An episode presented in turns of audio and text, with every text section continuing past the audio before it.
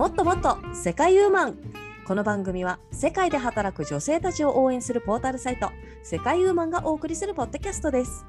世界ウーマンファウンダーでオランダ在住の藤村ローズと事務局のマカオ在住の周佐とことナビゲーターの本田理沙の3人が世界で気になったニュースと世界ウーマンのコラムから楽しくおしゃべりします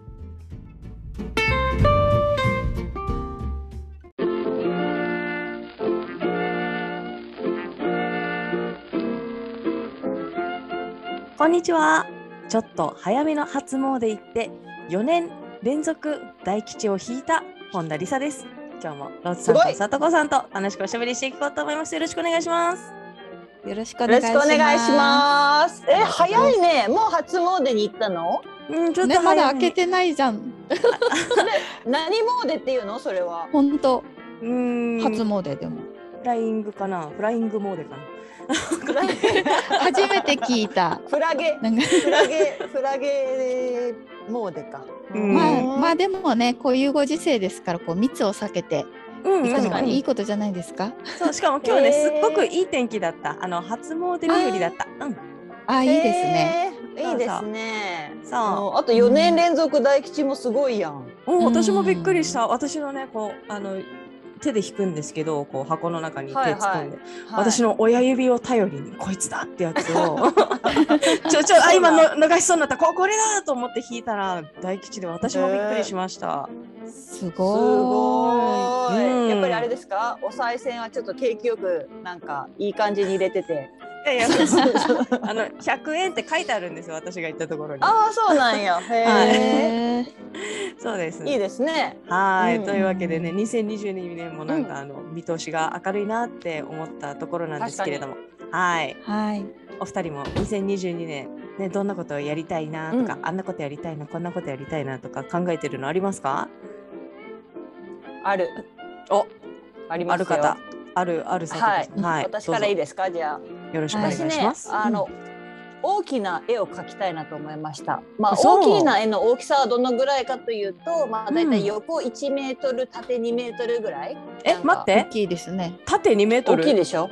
身長ぐらい？ちょっとまあ自分の身長うんちょっと大きいぐらいがいいかな。自分と同じぐらいでもいいんだけど。どこに飾るなんかうん壁？家の。いや壁でしょうけど。そうなんですけど。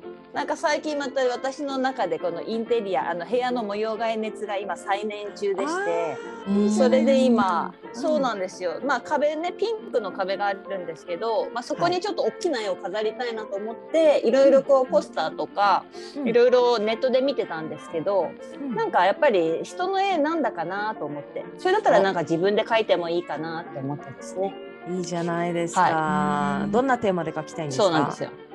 テーマ？はい。テーマはどどんなねどんな感じの絵なのかなと思って気になって うんうんうん。私まあもうあの抽象画ですよ。抽象画私の場合は。もうなんかよくあの美術館とかで見るとあのアンタイトルって書いてる。もうさ見る人に全て丸投げしてるようなさ あの絵あるじゃないですか。抽象画ね。そうそうそう。そう、うんっていう感じです。うわーいいなー。さとこさんっぽいいかもね。見てみたい、うんそうですねははいい、できたらね見せますよはい、リスナーの皆様もおはい楽しみに。楽はい。全世界公開で。はい。ロッツさん何かあります？まあ私はなんか現実的であれなんですけど、今年こそは一時帰国したいか、あ来年か。あー 一時帰国ね、2年ぶりにねうんうんそうだねできればと思っておりますが。うん本当。に待ち遠しいよもうやっぱりうん。ねですよね。か隔離がね、今あれでしょ、なんか。あのオミクロンの濃厚接触になったら14日強制隔離なんでしょ、あ日本でそうなの？確か。そうなの。へへえ。確うん、確かオランダは今6日間ホテル隔離で、でももし、あの飛行機とかで濃厚接触があったら確か14日間。長くなんーか。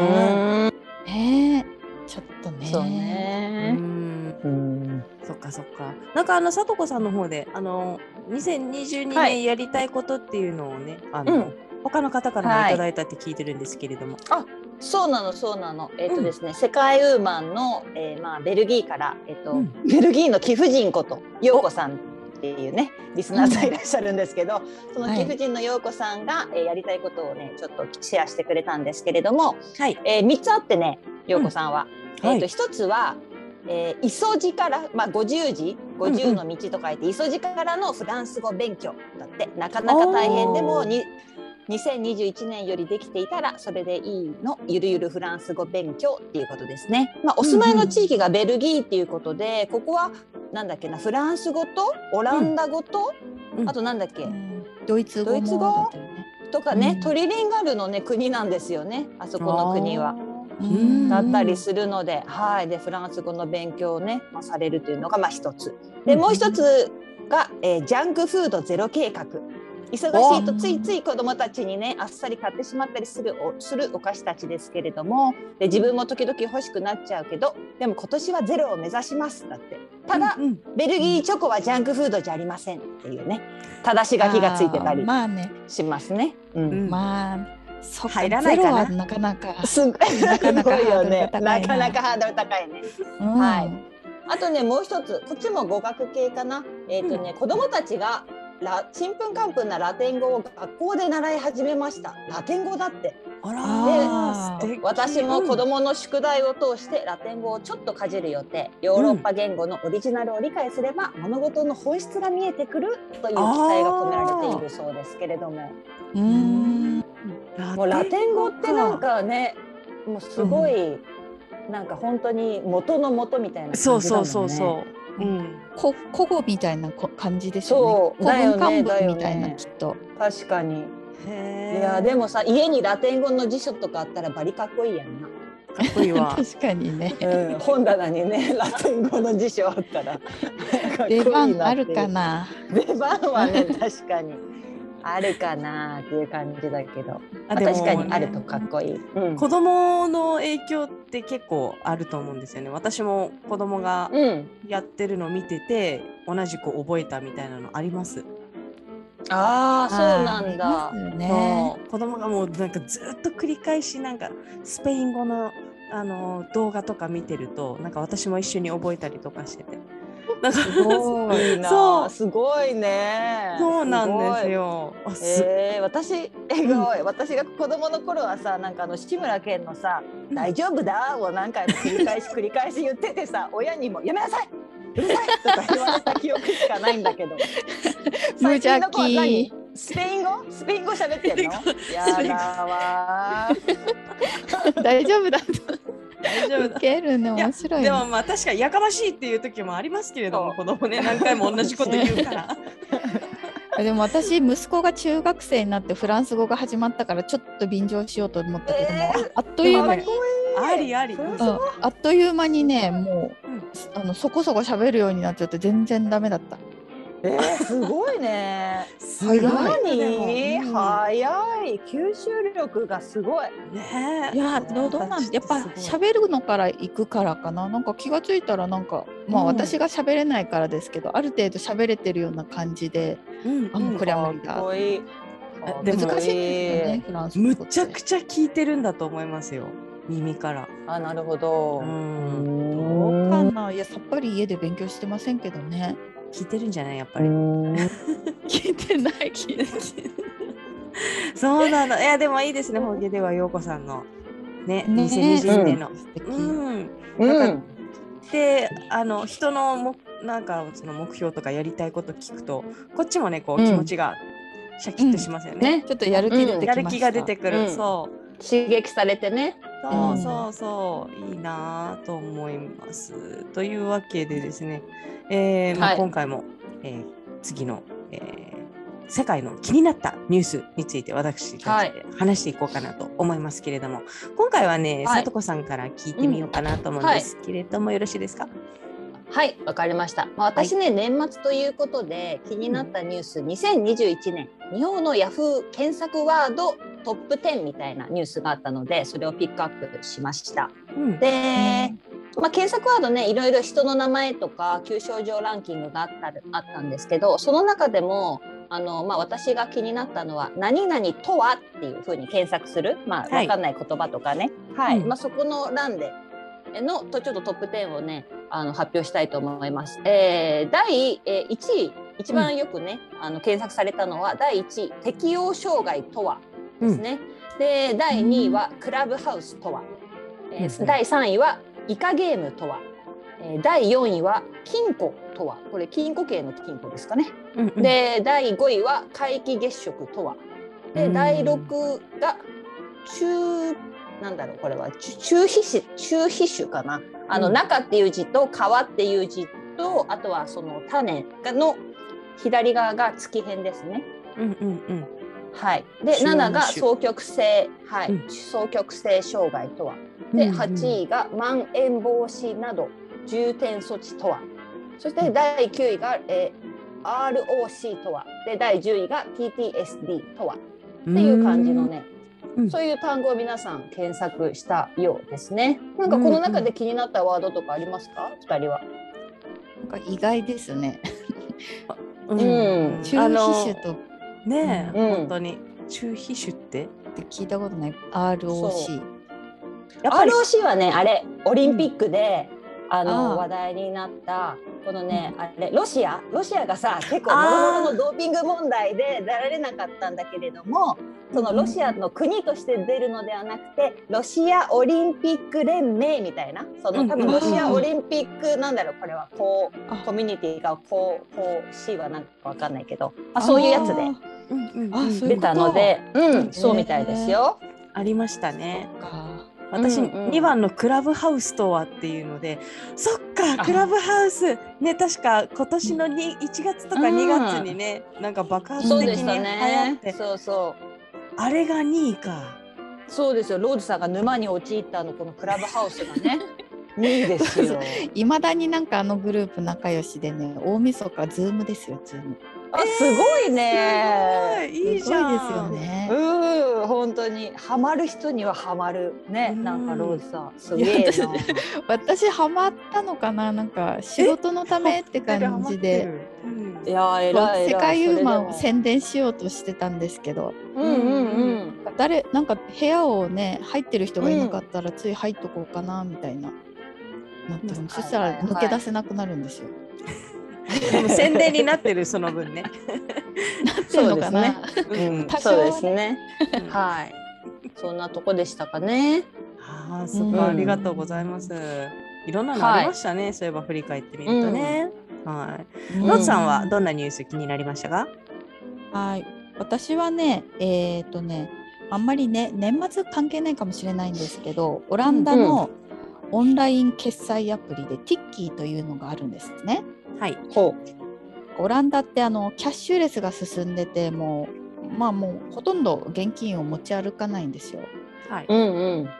でまあデビットカードとかもそうなんだけど、まあ、と友達とかと食事した時にこうやっぱりスマートに払いたいじゃないですか。うんう。うんん。だからこの Tiki っていうアプリができる前は、まあ、あのお店の人にビールをセパレートにしてとかこう分けて、うん分けて請求してもらったりしてたんですけどこの Tiki というね、まあ、銀行大手の銀行がやってるサービスなんですけどこれをやるともうリンクが、リンクでピンって飛ばしてすぐお金が払えるみたいなうん。便利な、はい、アプリでもう例えばだから一緒にお茶行って自分の分ずつ払う時も「あの Send me Tiki」って言ったらもうすぐ分かる感じ。へへー。え。そんな。そうえローズも使ってるの？そういうねはい。うん。使ってます使ってますもう。そうそれが42億ユーロ今年取引があったそうで。やっぱすごい使ってるんだなと思いましたね。便そうだ利ですね。ね。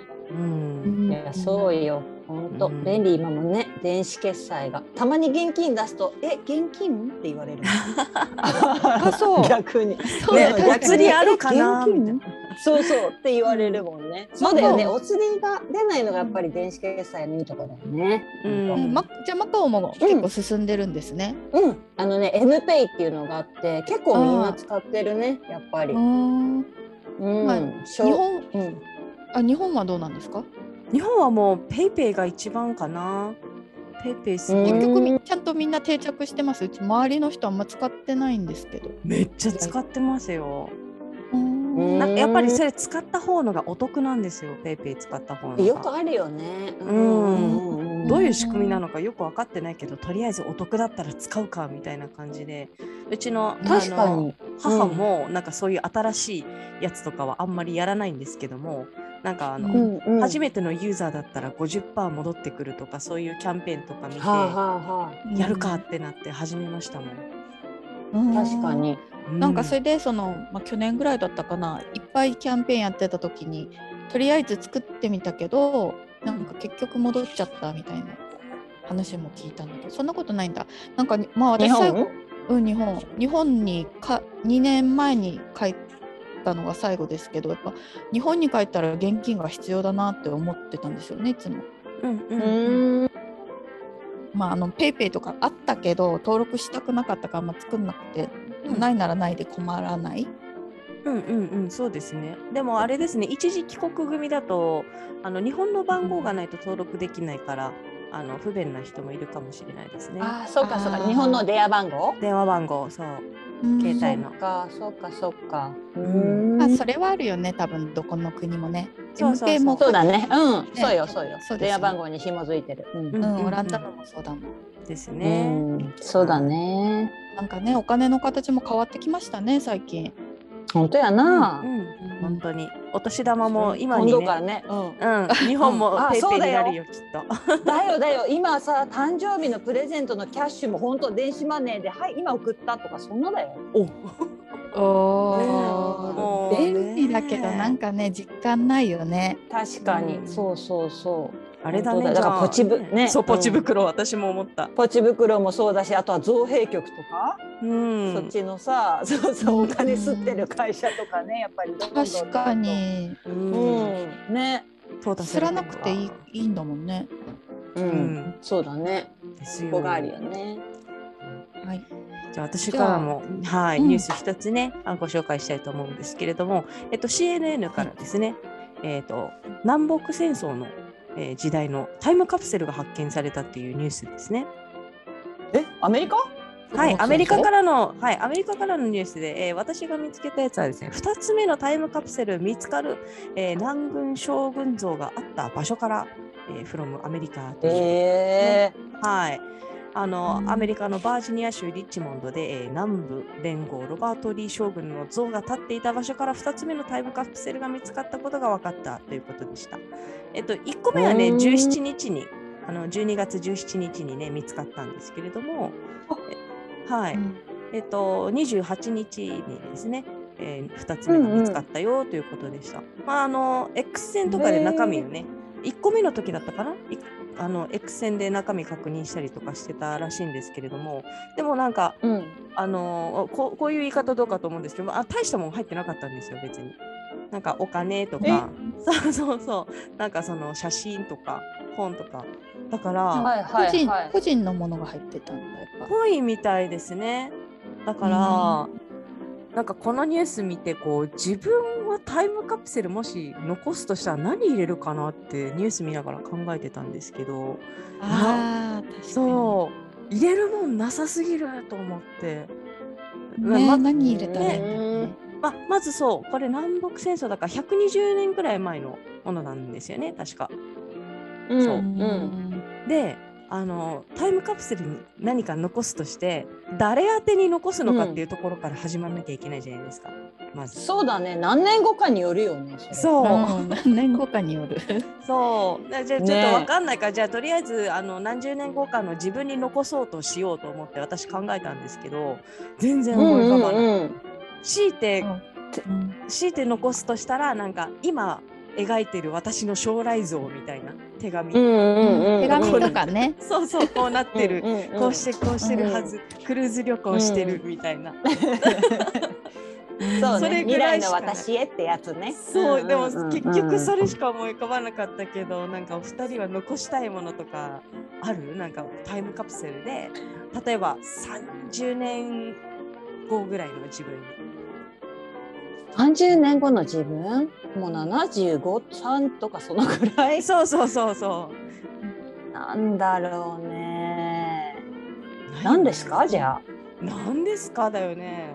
iPhone とか入れといたら。逆に？ねなんかその時に電源が入るのか含め。だってこれかなり今お世話になっているからさ。まあそれもねありだと。写真とかは？あ写真今現像しないからなおさら難しいななんか。うん、デジタルだもんね、うん。デジタルだからいつまでも残るよね本当に。難しいね、はい。うん。うん。まあ手紙がいいんじゃないですか？手紙ですかね。あとはなんかほら自分のお気に入りのローズだったら自分のお気に入りの本とかさ。でもほら Kindle でってるもんやっぱり もう全部電子化してるやないか Oh い my god そうだね。難しいね。なんか今今の子供たちとかタイムカプセルって聞いてもピンとこないのかもしれないね。うーん。なんか昔よくね見たけどクラスでタイムカプセル埋めるとか。埋めたことある、そういえば二人は。あなないいないない。あないないと思う。ないと記憶覚えてないが間違ってい。なければ。そうそうそうそう。そうですよローズたこと自体うん。ないない。ないかな。まあいとことなんかやってみようって言ったけどすぐ掘り起こした気がする。あそれは私もある。いとことなんか。やるかって。すぐ掘り起こしたくなるんだよね。そうそうそう、ん。やっぱなしみたいになった。はい、うんというわけでこんなタイムカプセルの話があったんでちょっとリスナーの方も自分だったら何を埋めるかっていうね考えるきっかけにしてもらえたらなと思いました。はい。はい。というわけで、はいえー次のコーナーとしてですね、えー、とコラムのご紹介させていただきたいと思います今回のコラム。えー今回のコラムは2021年12月11日、カナダ在住の林郁恵さんが書いてくださったコラムこえー、と体も心もポカポカ越冬の強い味方薪ストーブの機能性と魅力というコラムをご紹介しつつお話あのおしゃべりしていきたいと思います。はい。はーい。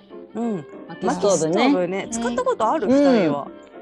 ない。あのうん、自分家にはないけどお友達ん家にあっていいなと思いましたよ。あオランダの？日本の？オランダオランダ。オランダのか。うんううん、ーうん。あったかいの？やっぱり。すごいあったかい。そうなんだ。うん。ちょっとね一瞬うちにも欲しいなって思うぐらいの魅力でした、ね、はいはいはいはい。でも結構大きいんじゃない？そうそう。薪ストーブいや大きでそんな大きくはないけどやっぱり煙突とか必要だしね。そうだよね。うんうん。初期投資は必要だと思いますよ、そうだよね。あうん、あとね多分メンテナンス掃除とかもあれだし、薪もねあのもう部屋いっぱい部屋なんかいっぱいあった一冬分まとめて仕入れるみたいで、そうだよね。その置き場所だって必要だもんね。薪うんって。ー確かに。だからまあいつかね。いつか自分の家買ったらつけるかどうかなみたいな。なんかでも家の中に火があるのって私ちょっと心配になっちゃう。いやそれがね大丈夫みたいですよ。ちゃん煙突あるから？煙突あるし、まあ、そのストーブ自体もちゃんと火事にならないように多う分、んまあそう使い方を間違えなければ、うん、うん安全に。うん。いやあの炎がいいんですよねやっぱり。見入っちゃあー。あの炎の魅力は何だろうね。うね。本当に。やっぱ形が変わるからなのかしら、ね。私もまたゆらゆらって。ねそう。え。しかもあったかい色。あったかい。あったかいっていうか、まあね暑いからね。そうそ色う。が。うんうんうん。でねやっぱりね動物ってねいいところを知ってるんですよね。そこの そこのお宅で飼ってたワンちゃんずーっとストーブの前にいた。あそう。寝てた。うん。まあ寝るのは最高スポットよね、もうねすっごい気持ちよさそうに寝ててね私も犬になりたいなって思いましたもん。ちょっとねちょっと私があそこで寝てたら人んちだし。うん怖いと思うけどうん。犬か猫だったらうん。まあ絶対あそこいるわと思いましたね。うんあーそうかもね。いやううんちもさ、実家鹿児島だからさそんな寒くないからそんなに寒くないところは結局さこたつ止まりだったりするじゃない？その暖房器具が。まあ大体こたつとストーブのさ大体、あのふ2つ陣営でうちはリビングとか温めてたけど、まあ田舎なんでその鍵あのなんていうの玄関に鍵とか閉めな囲でいると、あのね、本当面白いことにねあのーまあ、学校から帰ってくるじゃない？夕方。それで「あー寒寒」って言ってこたつに入るとうん「にゃー」って言って野良猫がね 勝手にストンチ上がってこたつの中でこうねもちろん電気は入ってないのよ。電気は入ってないけどさ、一応このほら何もないこたつの中でもうぬくぬくとしてたわけ。だけど人が帰ってきて「にゃー」って飛び出していて「また猫が勝手に入ってきて」って言って。やばいサザエさんみたい。本当本当そんなねサザエさんみたいなことがねまああったよねなんか。えでも鍵こあの鍵をかけないって結構ねああると思うんですけど昔の日本とか。ででもドアも開いてるんですか？それとも猫は自分でこうちょっと手で押して入ってきたの網網戸はねあの人たち開けれるんだよ。あのやっぱりさ、どあの猫たちね。普通の大きなドア、そうそう。あの そうそう。あのね玄関のドアは重いじゃないやっぱり。ちょっとあさー。うちはあのガラガラスのガラスみたいなちょっと重いやつだったから、そうそう。だからそれが閉まってたら玄関から入れないんだけどもしかしたらちょっと勝手口が開いてたりとかなんかさ、うんうんうん。どっかが窓が開いてたりとかするとそこからスルって入ったのかもしれないけどあのね夏場に普通に私見たことあるんだもん。網戸をこうやってね「あちょっとごめんなさいよ」みたいな感じで開けて。くる猫が。開けて入ってくんだ。開けて入ってこれるの。猫はすごい器用なんだよ。いやでもねあのうちうちでもねドアをね開け開けちょっと空気入れ替えようと思って開けてるとね、たまに猫が入ってくるの。でしょ、えそうつい先日もね猫がこう迷いながらね、こうちょっとうちに入ろうかなってしてたから「ノーノーノー」って追い払ってたんですけどうんあやっぱり。そうでちょっと油断したらもうちょっと入ろ入ってきててうんうんうん。で階段も、ね。階段上がっちょっと半分上がってたけどなんかでもヘンリーが歩いてきた息子歩いてきたらびっくりしてうんうんピーって出てったんですけど、そうだね。よく入ってきたなと思って。うん、やっぱりなんかあったかい方あったかい方にこう導かれるんじゃない？なんかそういうね 猫ちゃん温度か。温度かな。そういうセンサーついてんじゃない？やっぱり。えねでもなんかあるよねこうネットとかでもさ、こうほらあのーうん。窓辺でカーテンが少しだけ開いてるけど、あのちょ閉まってる状態だけどちょっと開いてて、でそこから木漏れ日が入ってくると、その定点カメラを置いとくと、うんうんうん猫がこの明かりのところにだけちょっとだんだんこう移動していくっていうこう時間が経つにつれて。そうそうそうそう、うんう。んえー、そう日が傾くと。明かりにも反応する。そうそうそうあったかいからそう、あ温度のとこ。温度のところにそういうちょっとことかずつ移動してそこの筋のところだけで寝てるっていうね。猫はな本当に。いやでもさ、うん。このあのコラムのさ写真見たんだけどさうん。本当にでかいね、うんはい。ストーブって。ストーブ？薪ストーブね、うん。でかいね。そうね。しかもね。でもさそうカナダでしょ？マイナス40度まで下がるっていうところだから、そうそうそう。そう。そりゃ必要だ。うんうんそうだね、うん必要だと思うわ。ねえ。でもやっぱりでもこの薪ストーブってさ上と上でなんか料理とかできたりするんでしょ？なんかそのねてうん。うん。なんか書いてあったね。できそうですね。そうそうそう、私この間ねなんか YouTube を見てて誰だったかな？女優のあんちゃん、はいあんちゃんが自宅でこうクリスマスの料理作りますって言ってピザを焼きますって言って本当にね薪ストーブがあったんですよ。そのあんちゃん家には。で、うん。薪ストーブのこう開けてそしたらね薪を入れる部分とちょっと上の方にピザとか何か焼けるものを焼けるところもそうあるおしゃれなスペースがあるねそへはいはい。そこでねピザを焼いておりました。ーあいいなあ。でも日本人は多分餅焼くよね焼くね。ああ 絶対焼き芋とかね。焼き、あ焼くね。焼き芋すごい美味しいのできそう。ううんん、アルミフォイルに巻いてさちょっとちょっと湿らしてアミアルミフォイルに巻くのか。そうやね、うんうん。そうやね。なんならパンも焼くね、パン。も。嘘いや。あ、いや、あの、あれよ、食パンを焼くの、そっち。あトーストのねトーストの炙るやつか。そうあーなるそうそうそう。ほどねいいなそうそう。炙る炙るっていうかあの焼き芋といえばむ二人の家は灯油スストーブあった子供の頃。あったあった、全然灯油だったよ。うん。あれあれ良かったよね何気に。うん、あれだって普通にお湯沸かしてたよね。うん沸かしてた沸かしてた、うんうんうんうん。上に乗せて。うん。あれねあれなんか今やっぱ危ないから？ああんま見なくなったね、うん、そうかもね、うん、火つけなくちゃいけないもんね、あれ。うん、うんなんかむ昔は玄関にさいつもあのポリタンクがあってさ。あれでね、そうなくなったら入れてきてとか言われてさ、そうそう。寒いし臭いし。それが。そう嫌なんだけど 誰かがやんなくちゃいけないみたいな。そうだね。ね。懐かしいうん。な、灯油屋さんとかね、う外回ってるよね。音楽鳴らしながらあうーん、そうなの？うんそれは知らないけど。へなんかー最近回っててなんかあ日本に帰ってきた気がするっていう、なんかもう2年経つけど帰ってきて。そういうところで。ちょっとずつ感じつつそうだね。今もトイ・ストーリー作ってる人多いと思うよでも。多いかな。うん。まだ売ってると思う。あでもまあ今は電気売ってはいるだろうの方がけどね。電気そうでしょの方が多いか。うんいやだって私が小学生の時も友達ん家に行っても少数派だったと思うよ。ーあ今はあれだ。なんかガスガスガスの方がガスファンンヒーターじゃない？うん。がうーん。かな。あとエアコン？もエアコンね。エアコンで結構あーエアコンか。ううんの学校にもあったよね教室にも。あったあった。ストーブやなかった？でもそれは、ま丸型ストーブみたいな。うんうんううんんなんかそう。あれは芋焼けのやつか。いでもやなんか懐かしい。懐かしいね、ううんちも教室のストーブの上にはなんかこうたらいみたいなのにお湯あの水張ってで冬になったうんらなんか給食の時になんか先生が「はい牛乳入れていいよ」って言ってこうパックごと入れてちょっと温めて牛乳を飲ましてくれるっていう先生がいましたね。えー、優しい、えー。お腹に優しい。うん、冷えなくていいよね。そうだね、寒いからね。うんそうなんですよ。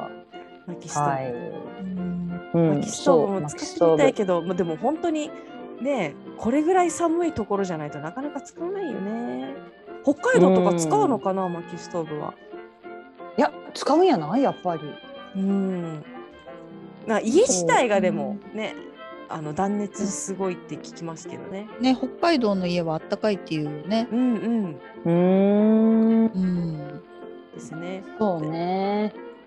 そうでもやっぱり薪ストーブはさあの火がいいらしいよなんかやっぱり薪ストーブを取り入れたお家の人たちはさやっぱりこの本当に控えめに行って最高みたいなでこのやっぱりこのゆらゆら燃える火をもうねいくらでも見てられますみたいな感じでさうん言ってて、うん。でやっぱりそのさっきも言ってた炎の魅力っていうのにみんなやっぱりさ見見せられちゃってて。うんでそれで言うとなんかねノルウェーのスローテレビっていうところではなんか12時間テレビ番組でね12時間焚き火の映像を流したんだって。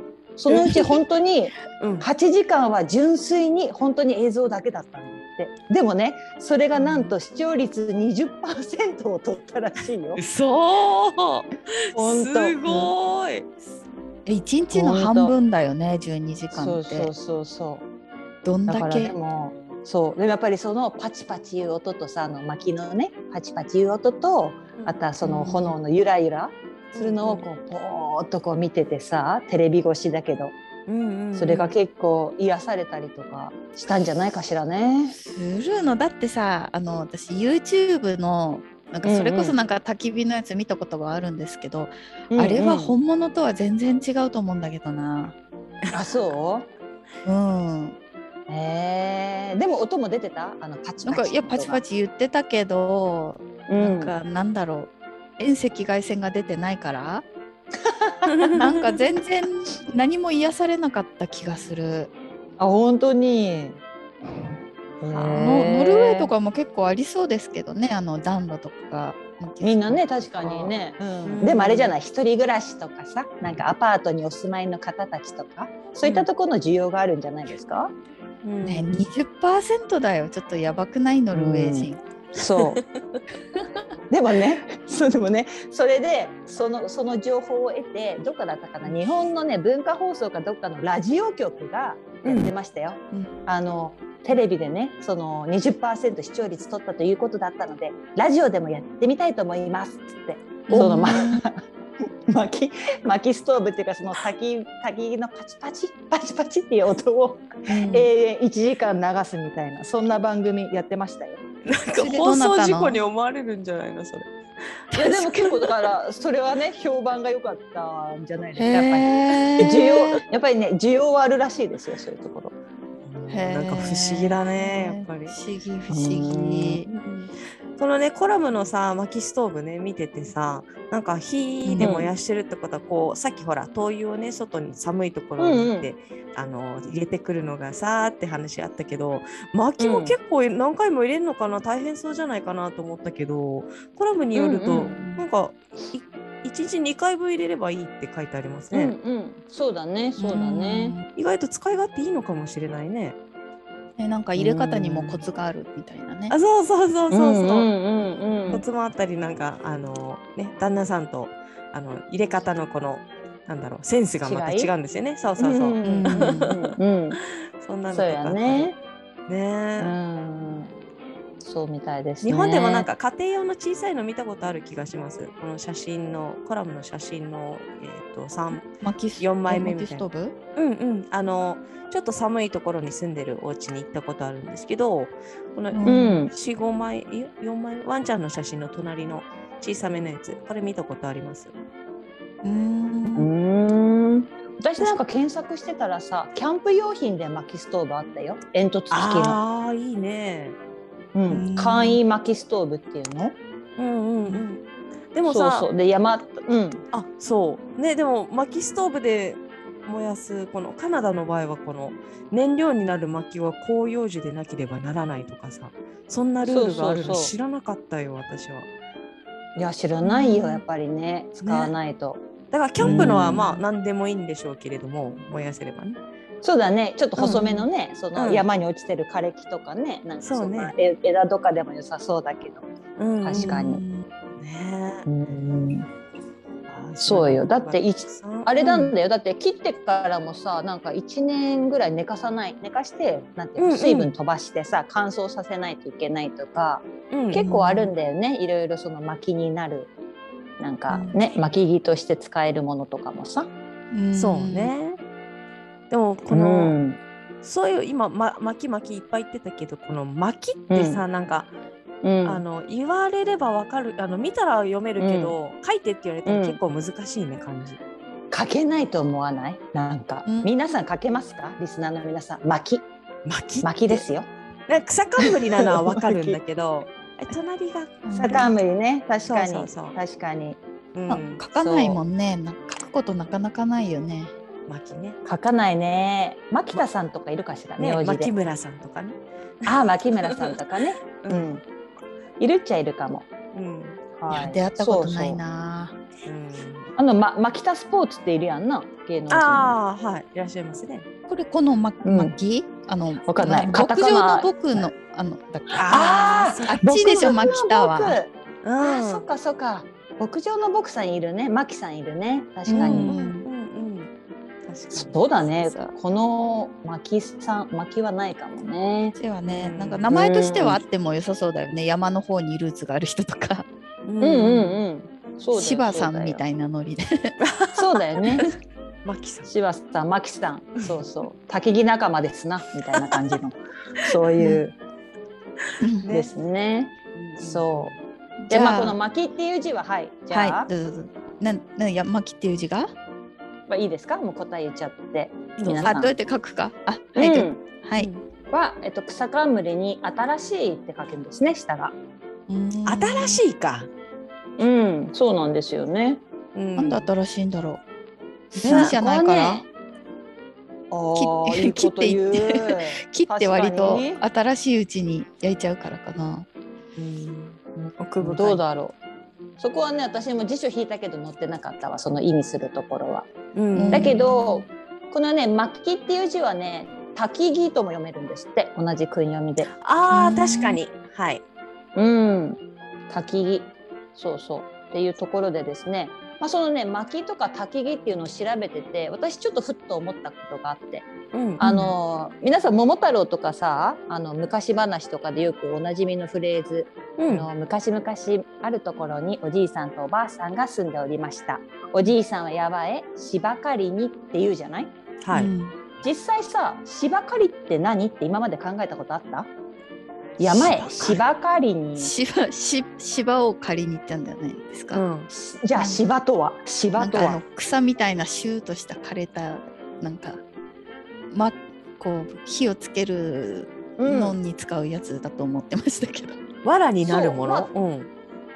まあ実際そうローズさんが言ったように正解なんですけどなんかまあ芝っていうのはね、まあ、確かにその焚き木になるような、あの燃える燃料になるような、まあ、枝とか、まあ、うん。木だったりとか、まあ、そういったものをなんかね、あのまとめて芝。あまとめて芝っていう種類ではな種類ではない、うん。種類と思ってたな。種類ではないん。ですけどそういうまあ小枝だったりとかね、まあ、落ちてるものだったりとかそういうのをね、あの集めても持ってくるまあ実際切ったりとかもねするのも集めて芝刈りっていうそうなんですよ。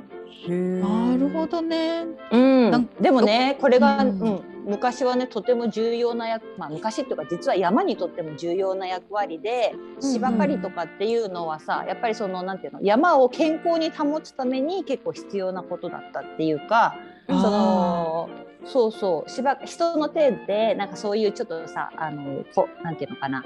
あの芝、まあ、小枝を切ったりすることで木の下の方まで火が入るようになるとかね。あので地面に。にも日が当たるようになったりとかすることでそのうん山が荒れない荒れない山を作るっていうのでね山が健康に保ってたんですって。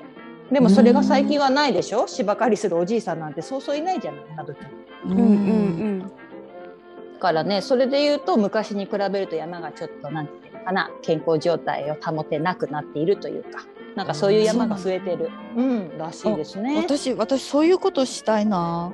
芝刈りとか巻き割りとかして こう田舎でぬくぬくと生活するのちょっと憧れる。あ、じゃあタイムカプセルにぜひ書いてください。30年後の私。そうそうそう。書 かない。ちょっと30年後に笑われ35年後の私に笑われたくないからさ。芝刈りしてますか？私。しかも30年後はちょっときつくない？重労働やで。ねえ。ちょっと働まあ、でうん。20年以内にしとかないと。そう。いや10山に入る年って10年、うん、できれば10年以内かな。もう10年若いでしょ、まだまだ。私だネットさえ届けばいいんだもんどこでも。ネットネットが届く山ですか？なるほどはい、ね。それさえあればなんかどこでも行けそうなんか結構なんかそううんん、したはハイテク芝刈りになってそうやない。い。じゃん。はそうそうハイテクは必要なんだけどでもそういうその私運動したくないのあの労働はいいんだけどあ、労働はいいけど、うんなるほど。同じく体動かすのでもスポーツではなくて労働の方がいいわけ。多分、うん、なんか別に山うんトレッキングならまあいいんですけどねでも芝刈りの方が、しかも山のためになるんでしょ？うんで 山のためになるわ。一石何鳥にもなるじゃないですか。なるほどね。そっか。うん、全然イメージつかないね、でも、ローズが芝刈りしてるのね。でもほら合理的なローズのことだから何かしらちょっとさあれが確信が起こってさうん。なんかわかんないけど。ちょっと待ってどういうイメージなの？私田舎育ちですから 結構結構いけますよそういうのも多分。そうですか、ね、ローズのはい。ツイッターチェックしてたら、芝刈りナウとか出てくるのかなと思って。あそうあのパワーパワースーツあるじゃん。あのさ機械のパワースーツをさガサッガサってはめてさ。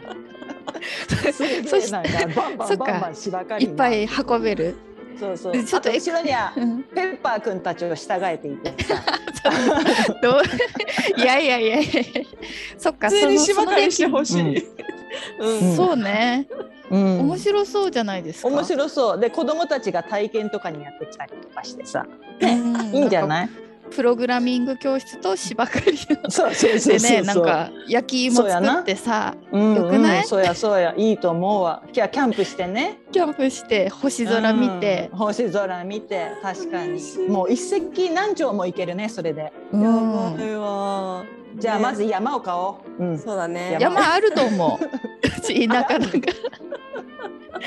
多分だから誰も多分世話してないと思うよ。あそう。わかんないけどうんそうだね。狙ってこうか、ね。じゃあそこを、うね。ん、ね じゃあその時にはお呼びするんで。あ、そうだね。呼んでいただけるの？呼んでいただけるの？うん。何十年後かわかんないけど。そうだね。じゃあ美味しい焼き芋持っていくからさ。そうだうね。んうんと私餅持ってくわ。餅もあ餅つき、うん。餅つきもできるしね。そうだね。楽しそう。楽しそうも消える。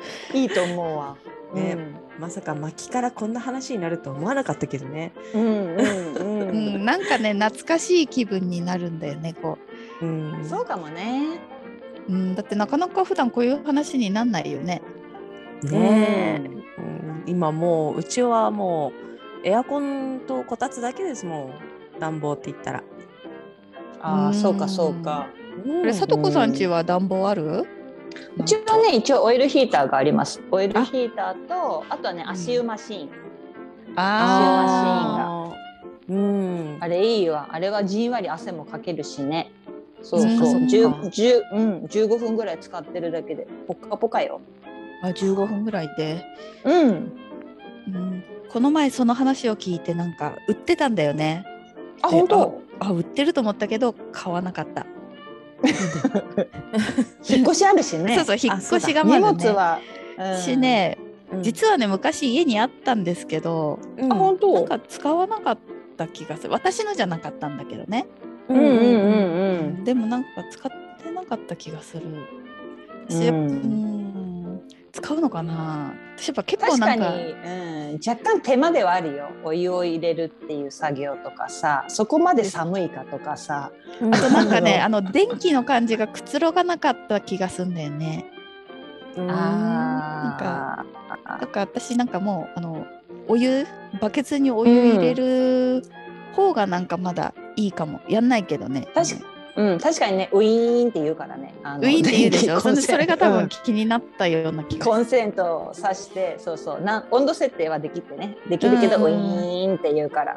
そうそうでも温度設定は大きいんですよ。あのバケツに入れるとすぐ冷めるそうだね、うん。うんあの足湯って言ったら私思い出したんだけど何年か前台湾のイーランっていうあの温泉街に行った時に見つけたんですよ、うんうん。あの足湯ができるところがあって、でもそこはうんうん。ラーメン屋だったんですよね、えラーメン屋って足湯するってこと？そうそう。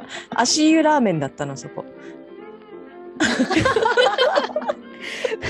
なんかこ この前もそんな話を聞いたなあの、ね。で 自転車こぎなががら 今ハイブリッドな時代だから。やっぱり。何かと何かを掛け合わせて。掛け合わせて。なるほどね。学ぶわ。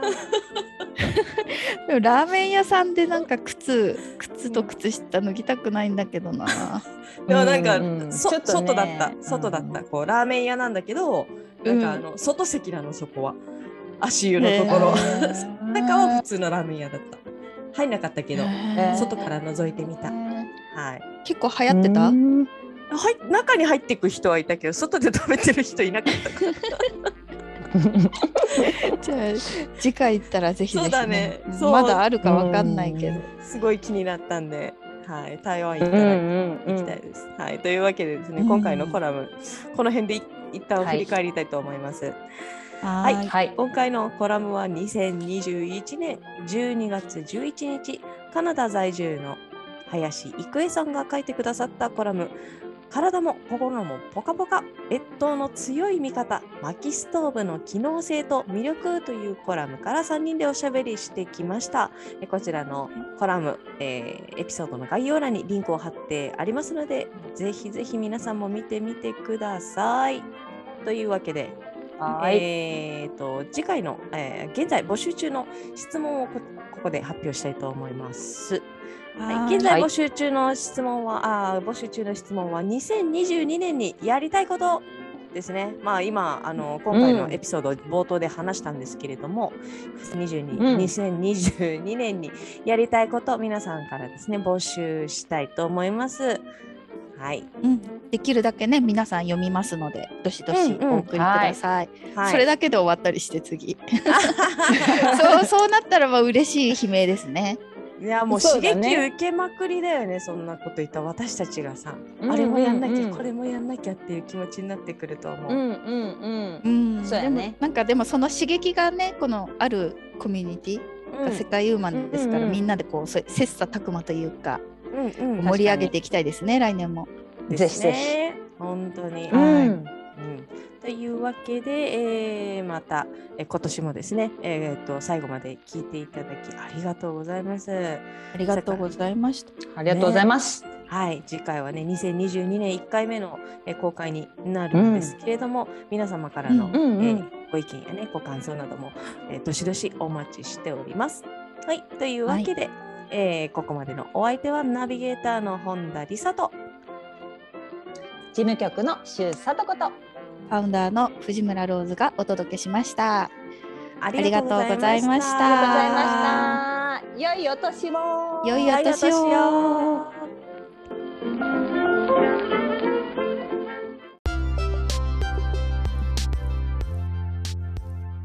世界ウーマンのウェブサイトは www.sekaiwoman.com www. 世界ウーマン .com です。エピソードの概要欄にも URL を記載しています。取り上げてほしいトピックなどございましたら、世界ウーマンサイトのお問い合わせフォームからお寄せくださいね。それではまた次回をお楽しみに。最後までお聞きいただきありがとうございました。